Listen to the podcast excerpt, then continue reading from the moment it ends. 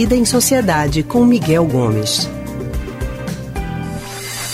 O Brasil voltou a sentir fome. Segundo dados do Departamento Intersindical de Estatística e Estudos Socioeconômicos, DIEESE, desde 2017 há um crescimento na extrema pobreza. O período de pandemia agravou a situação e a gente fala sobre esse assunto agora com Miguel Gomes, que é historiador e psicólogo do Centro de Pesquisa em Psicanálise e Linguagem, CPPL. Miguel, muito boa tarde para você, seja bem-vindo ao Rádio Livre. Boa tarde, Leandro. Boa tarde, ouvintes. Bom, ah, várias formas de abordar esse tema, né? Hoje, inclusive, daqui a pouco uhum. no nosso consultório a gente vai falar sobre as consequências na saúde de quem passa fome ou não tem o alimento adequado para suprir as necessidades do dia. Mas agora com o Miguel a gente conversa sobre as consequências psicológicas, né, Miguel? Quais são elas? O que, que isso pode acarretar em quem está passando pela necessidade e também naquelas pessoas que se importam, né? Que querem ajudar e não podem, ou enfim, que estão vendo uhum. e essa situação se agravar e de mãos atadas. É, essa é uma situação muito grave, né, Leandro? Porque você imagine que a, a garantia alimentar é o mais básico que a gente pode ter. Uhum. Né? Um ser humano precisa respirar e se alimentar. Sem essas duas condições, ninguém vive. Então, você viver numa situação em que você não tem a garantia de que você vai ter um alimento, essa a gente chama de uma insegurança alimentar, isso já significa que essa pessoa está num, num estado de profunda vulnerabilidade.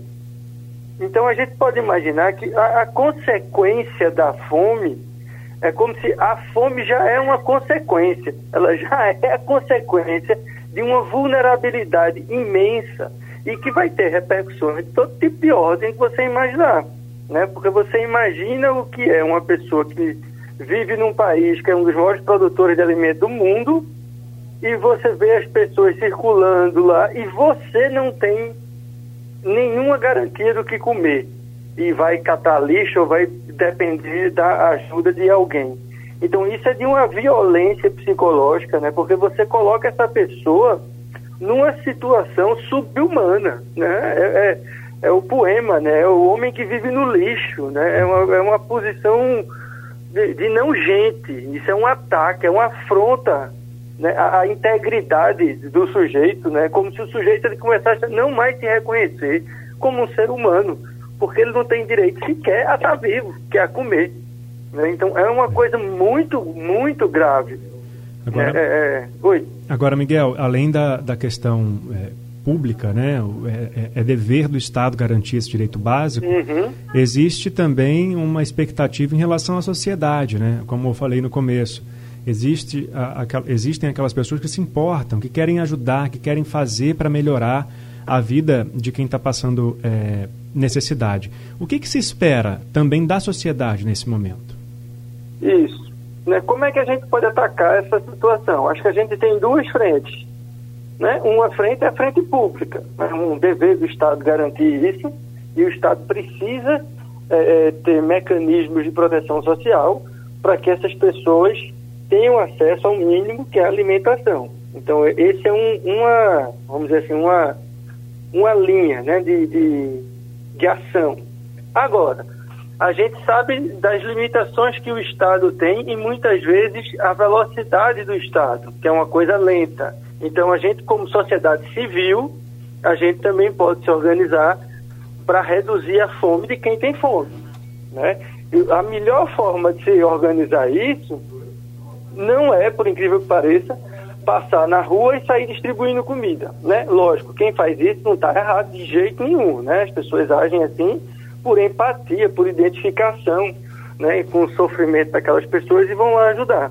Mas a melhor maneira da gente fazer algo organizado é a gente procurar instituições que já existem, organizações sociais, da sociedade civil, que trabalham com pessoas em vulnerabilidade e que fornecem esse tipo de ajuda.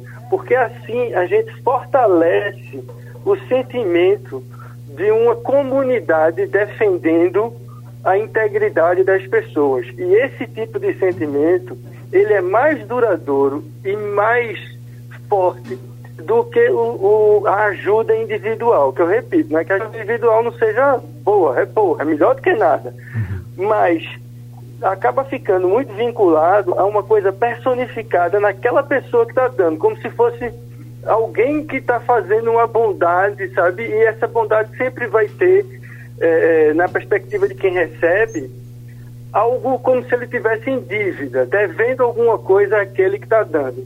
Quando a gente pega uma organização social, uma organização civil ou mesmo um órgão do Estado, a gente cria aí uma política pública que pode ser instituída e permanente, independente das pessoas.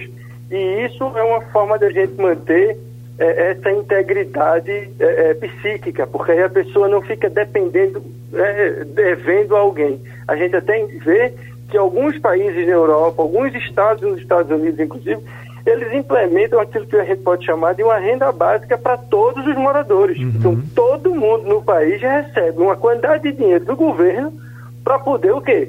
Se alimentar. Né? Então, essa eu acho que é uma política do futuro que mais dia menos dia vai ser implementada em, em mais países e mais estados no mundo. É, e até também tem a questão da instituição que ajuda já ter esse trabalho mais estruturado.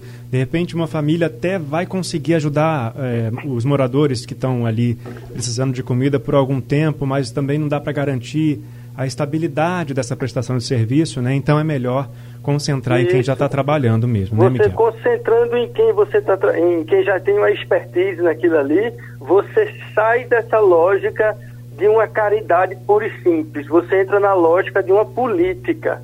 E isso é algo importante porque fortalece esse vínculo comunitário que a gente, indivíduo, precisa ter com a sociedade. Perfeito, Miguel. Obrigado mais uma vez e até semana que vem. Até semana que vem, Leandro. Boa semana para todo mundo e vamos ficar em casa e de máscara na rua. Isso aí, sempre bom lembrar. Obrigado de novo, um grande abraço. A gente acabou de conversar com Miguel Gomes, que é historiador e psicólogo do Centro de Pesquisa em Psicanálise e Linguagem, CPPL.